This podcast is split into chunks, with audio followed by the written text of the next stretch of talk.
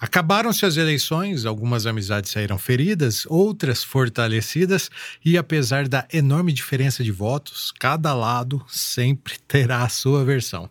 Apenas um fato é incontestável. Que bela campanha Fabiano e Amarilis fizeram, não? E saber que a mão de obra usada foi exclusivamente dos profissionais locais deixa ela ainda melhor. Eu juro que gostaria de ter sido coordenador de campanha. Aliás, algumas pessoas vieram até me cumprimentar por esse trabalho que eu não fiz. Engraçado, né? Mas, afinal, quem é o verdadeiro coordenador dessa campanha que conquistou 70% dos votos válidos? Ele existe, tá? E não sou eu, não. É o Jorge Cardoso, jornalista, novo horizontino, representante da PBR no Brasil e roqueiro nas horas vagas. Nós batemos um papo da hora e, entre outras coisas, Jorge revelou os segredos por trás da campanha eleitoral vitoriosa.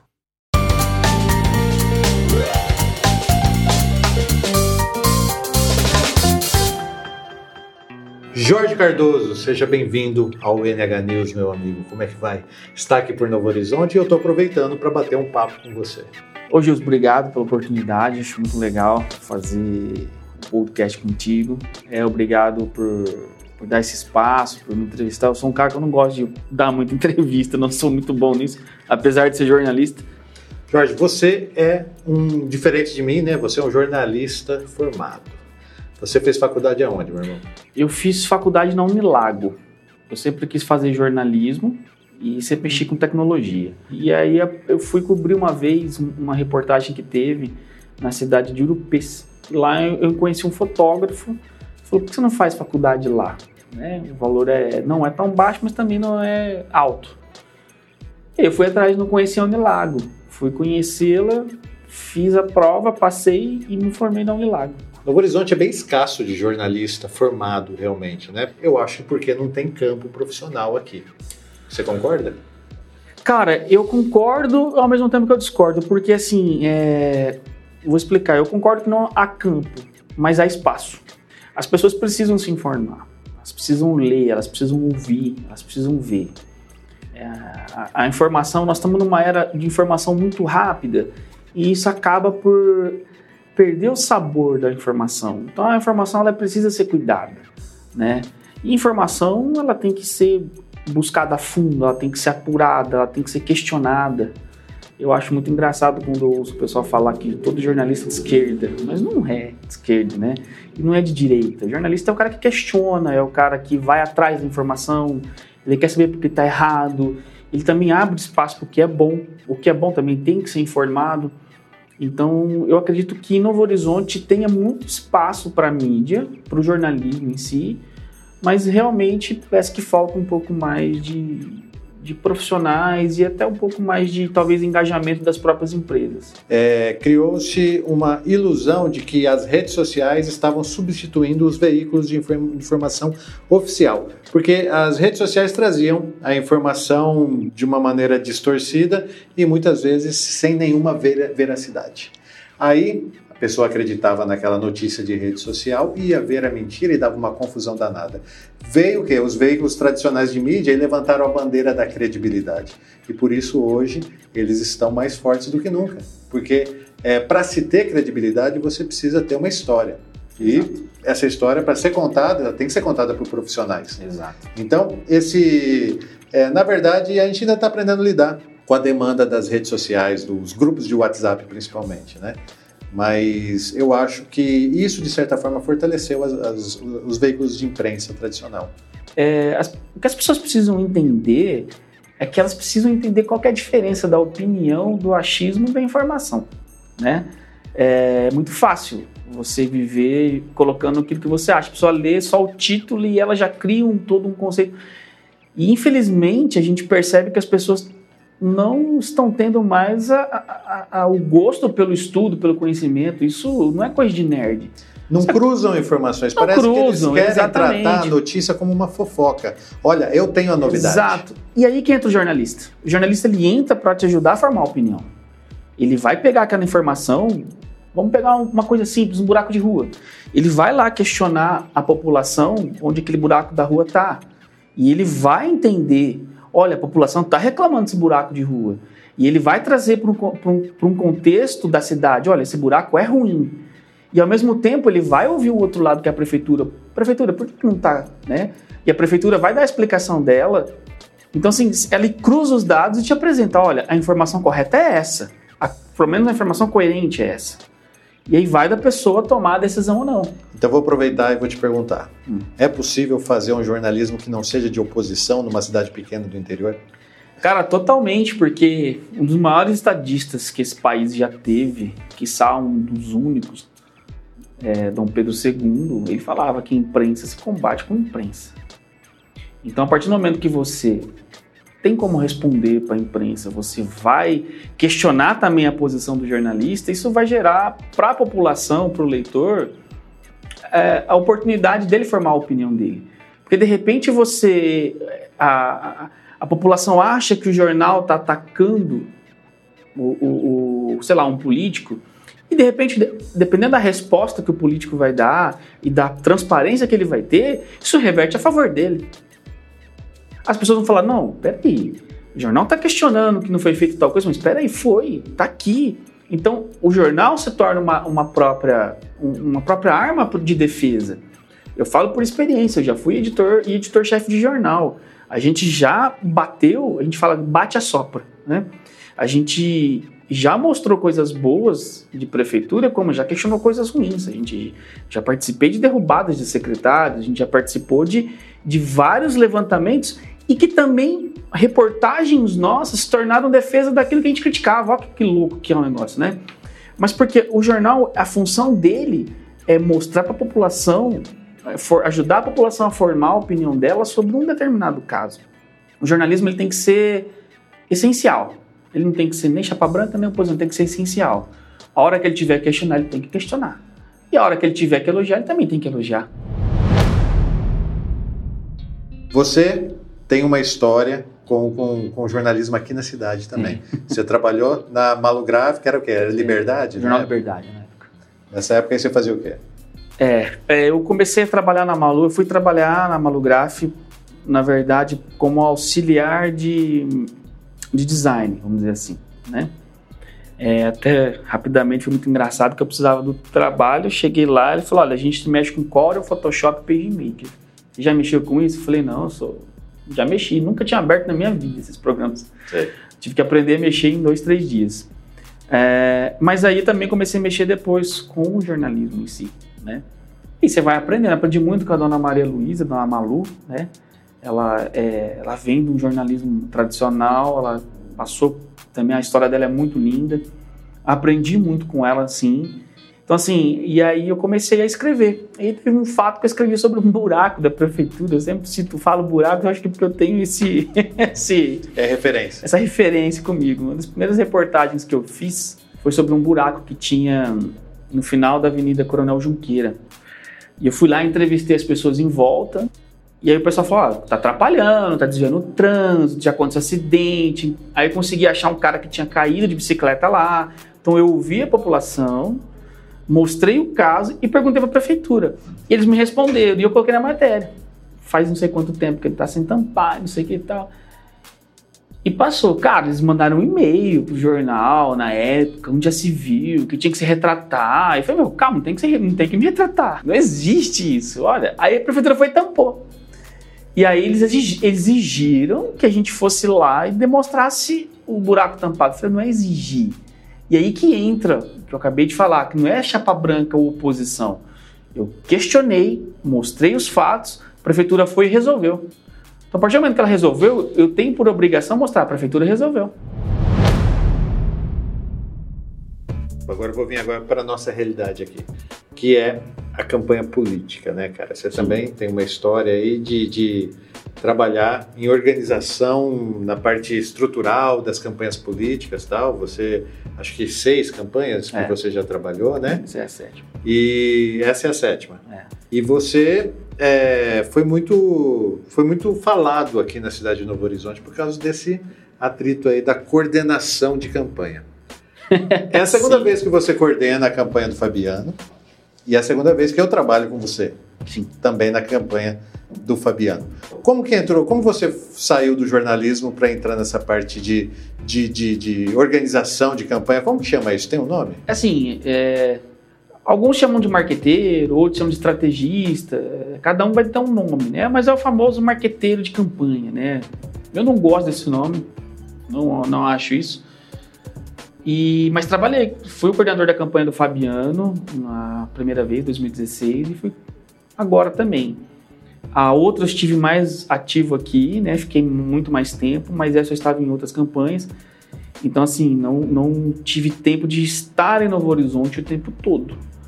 Mas você sabe que eu estava ligado ali o tempo inteiro, mandando mensagem, sempre falando com o Fabiano por telefone. Então, assim, foi. Eu acredito que eu tenha sido mais um coordenador de comunicação, assim, mais o a linha editorial da campanha do Fabiano, que eu talvez tenha tocado. Porque aqui no Novo Horizonte outras pessoas fizeram várias outras coisas, né? Então a gente trabalhou muito em grupo. O Fabiano gosta disso, né? De, de cada um na sua fazendo uma coisa importante. Mas eu trouxe toda a linha como o Fabiano deveria seguir. Né? Passei para o time: olha, a gente não vai atacar, a gente vai fazer isso, a gente vai ter vacina para isso. E eu gosto dessa, sabe, desse lance. Tanto que Quantas vezes eu não falo para vocês assim, olha, os caras do outro lado, eles podem estar tá pensando isso e, e, agir isso, que acontecia. Porque a gente tem que pensar também, e se fosse eu, na posição deles? Eles têm que estudar o adversário, você tem que entender como que eles estão tentando é, é, se promover, qual é a linguagem que eles estão usando. A linguagem é tudo. Às vezes o jeito que o cara vai, vai se expressar, ele vai aparecer no vídeo, tá agressivo, ele tá olhando muito para baixo, ele tá lambendo muita fazendo muito assim com a boca, ele olha para os lados. Então, essas percepções a gente tem que ter. Em cima disso, a gente cria uma campanha. Sabe o que eu achei muito legal nessa campanha?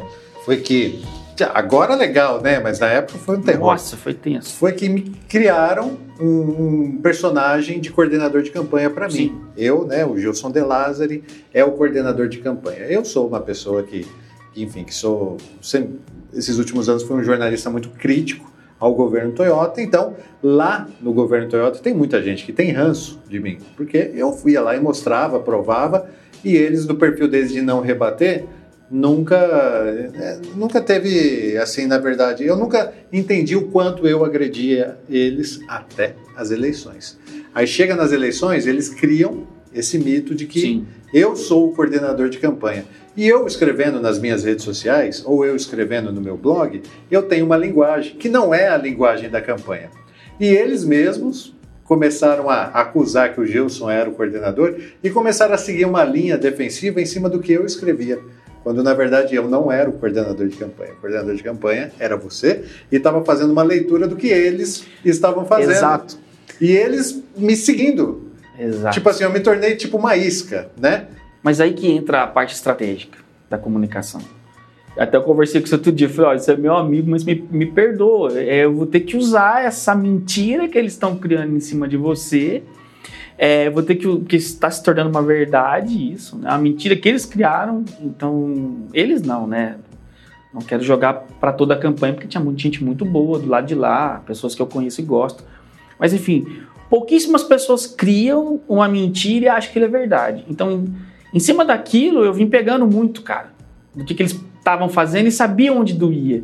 Então, as, os, os, discursos, as estratégias têm que ser montadas em cima daquilo que a gente sabe que, que, que vai ser o contrário do que as pessoas estão dizendo, porque aí as mentiras se desmontam. Isso ficou muito claro o tempo todo. As mentiras foram se desmontando. Então, assim, estratégia política, ela, ela, ela requer muito cuidado, ela requer muita atenção, muita paciência. É, muitas vezes as pessoas ligam para mim, Jorge, a gente precisa fazer alguma coisa. Calma, a gente não precisa fazer nada agora. Não, mas não, calma, calma, vamos ter calma. Não, mas é muito calma, não, não é só calma. É, eu, a gente tem que ser estratégico, tem que ser cirúrgico, né?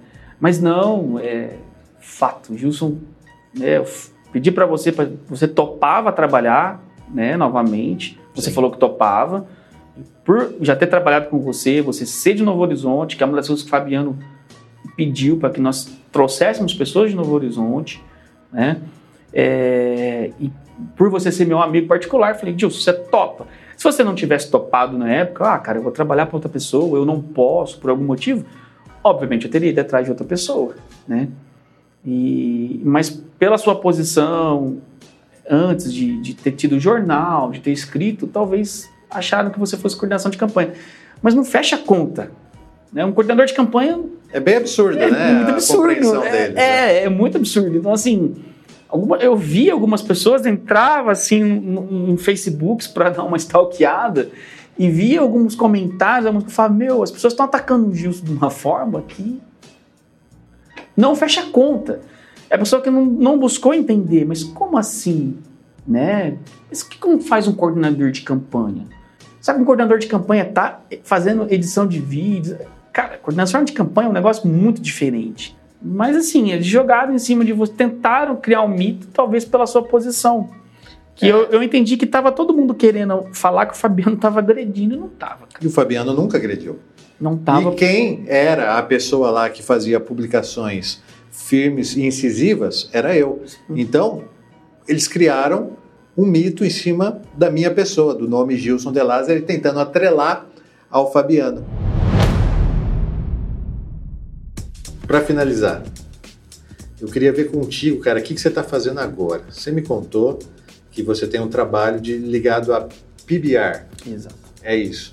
A PBR, ela é, você fez uma explicação para mim, é uma liga de, de montarias. Isso. Explica, explica melhor o que faz, porque parece que é um projeto gigantesco esse. Cara, eu costumo brincar que é a FIFA da montaria em todos. A PBR é a maior organização de montaria em todos do mundo. Ela está presente nos Estados Unidos, Canadá, México, Austrália, Brasil. E aqui no Brasil eu tive a honra, falo isso de boca cheia, porque para mim é uma empresa que eu sou apaixonado, sabe? é, eu tenho aonde trabalhar na comunicação deles aqui no Brasil, né? A gente tem um escritório aqui no Brasil, eu faço parte do time hoje. Comecei numa empresa que fazia assessoria, depois eu saí para fazer a campanha do Fabiano, aí eles me contrataram. Né? Eu já tenho a minha empresa, faço consultorias em comunicação também, tenho a minha própria empresa, mas eu presto serviços para a PBR, já estão oito anos com eles. E a PBR é assim, ela é um esporte radical, considerado um esporte radical. Né? Não é o rodeio em si, o rodeio é a festa, é a tradição, é a junção de várias provas. A PBR ela pegou uma prova, que é a montaria em todo, e desenvolveu isso. Né? Começou nos Estados Unidos em 94 e nós estamos até hoje. Né? Inclusive, esse final de semana foi a final mundial, tivemos um brasileiro campeão, José Vitor Leme. Né? E a minha função qual é? é produzir os conteúdos, é ajudar na parte estratégica de comunicação, é fazer o media training com esses meninos. Então, quando o José Vitor, que foi campeão mundial hoje, chegou, por exemplo, o meu papel foi ensiná-lo, né, é, coordená-lo. Olha, como você responde com uma imprensa. Coloquei ele na mídia, que ele foi jogador de futebol. Então, minha função era cavar pautas que mostrassem esse lado esportivo dele, é, entre outras coisas ligadas à comunicação. Inclusive você foi já fazer coberturas lá em Las Vegas. Lá em Las Vegas. Exato. O que, que foi Exato. a final lá? Foi a final mundial. Fiz a cobertura ano passado. Foi assim profissionalmente muito para mim um aprendizado gigantesco. Não consegui me divertir tanto lá em Las Vegas por conta do, do, do, do trabalho. Passei lá, mas assim, eu fui focado realmente, óbvio, né, em trabalhar. Legal, cara. E além disso também, né? Além de ó, jornalista, coordenador de campanha. É... o que, que você faz na PBR? Cara, eu trabalho praticamente hoje como gerente de comunicação na PBR, né? Porque gerente eu faço muita coisa lá. da PBR. É. E também músico, roqueiro, heavy metal da banda Chaya, né? Pois é, cara. Chaya foi um projeto que nasceu aqui em 2005, durou bastante tempo, a gente tocou bastante, é, inclusive, eu sempre falo isso de verdade. Você foi um dos baixistas que inspirou, porque foi o primeiro baixista que eu vi tocando ali de frente, né? Na, na, na banda que você tinha na Chapados. É, então, assim, tive outras bandas antes, mas a Chaya foi, acho que, a banda que mais, assim. A gente. Eu brinco que talvez na época, as, ouvindo as bandas, sem falsa modéstia, acho que as bandas que, de Novo Horizonte que tiveram um peso, assim, um pouco na época cada um no seu tempo, Chapados, com certeza. É, e a Chaya teve seu papel também, porque a gente abriu shows aqui no Horizonte, a gente tocou, a gente inspirou muitas bandas, porque as pessoas chegavam na gente e falavam, meu, a gente gosta de vocês tocando, e é isso aí, iam nossos ensaios. Então eu acho que a Chaya foi assim, tenho muita vontade de retorná-la em breve, quem sabe ano que vem, a já, já conversou. A Chaya, a da Chaya pra mim é emocionante, cara, porque foi uma coisa assim que marcou, marcou minha vida, assim, de verdade, cara. Eu acho que, tra... sabe o que é, cara? Quando você faz as coisas, é, eu sou muito intenso em tudo que eu faço. Então, assim, eu acho que quando você coloca paixão no que você faz, você abre oportunidades. E aí, eu não sou um cara que costuma medir pelos outros. Eu não olho o que as pessoas estão fazendo e procuro me igualar a elas. Não, eu acho que cada um tem o seu sol, né? Eu penso assim, o que, que eu fiz de bom para mim que respingou de certa forma de bom para alguém? Então, eu entrei no jornalismo lá no, no Bom Dia, quando, aqui na Malu, quando ela me deu a oportunidade de escrever, eu fui, cara. E aí ela falou: Ah, eu quero mudar o jornal. No dia seguinte eu estava um projeto. Né? Pô, vamos fazer isso aqui. O que você acha disso? Malu, não, vamos embora, isso aqui é legal, isso aqui vamos deixar mais para frente. Ah, vamos pôr cor na capa do jornal. Pusemos cor na capa do jornal na época. Fui pro Bom Dia, é, virei estagiário. Primeira oportunidade que eu tive, assim, eu não tava nem na faculdade. Cheguei no professor e falei, meu, faço trabalho, o que tiver que fazer assim, faço prova diferente, mas eu não vou sair do Bom Dia. Né? E quero meu diploma. Então fui no último ano. Eu nem lembro das aulas que eu tive no último praticamente, é de verdade.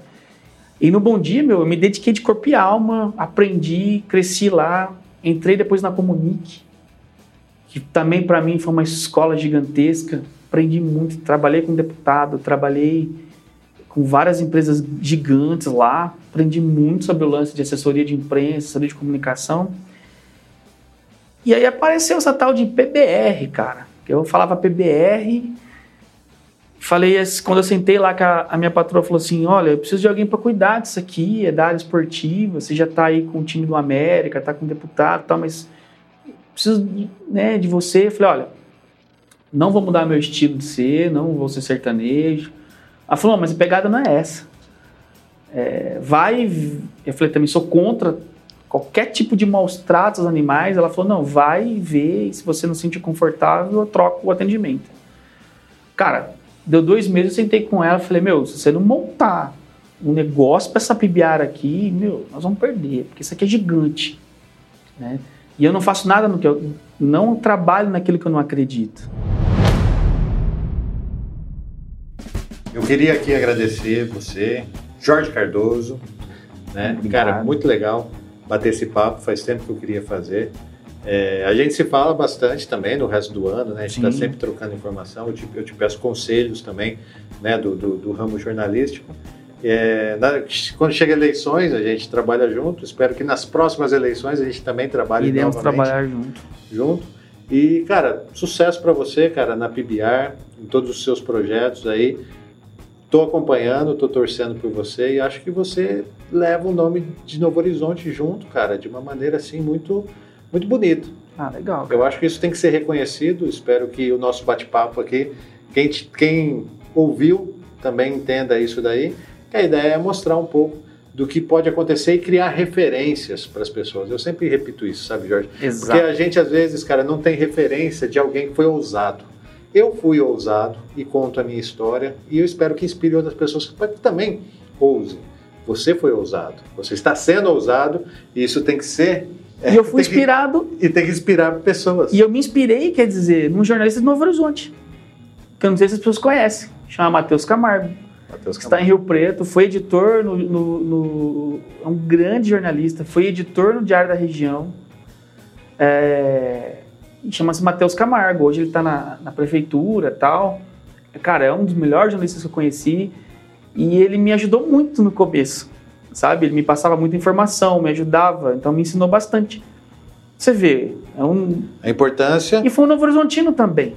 Então, mas é a importância é. da referência. Exato. Se você não valoriza a referência que você tem para que mais pessoas tenham acesso e conheçam aquela história, você não inspira para que, que outras pessoas construam também a sua própria história. E você vê que legal que é isso que você falou, é, não, não prolongando, mas você me inspirou a ser um baixista.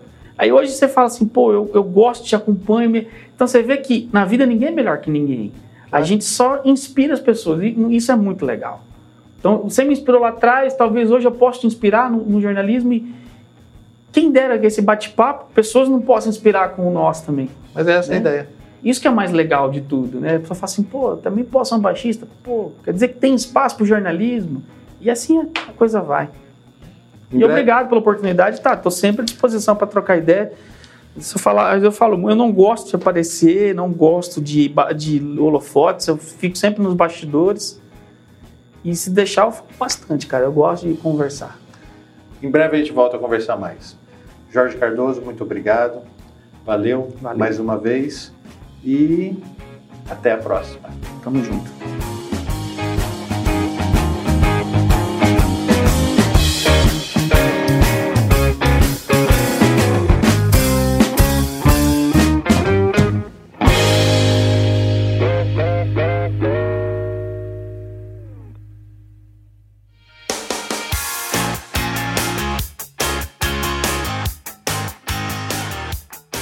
Esse foi o NH News, um podcast semanal que leva até você informações relevantes da cidade de Novo Horizonte. Siga o NH News no Facebook, no Spotify e assine a lista VIP no WhatsApp. Você receberá as novidades gratuitamente direto no seu smartphone. A edição do NH News é do Rogério Silva e a produção é minha, Gilson De Lázari. Até a semana que vem.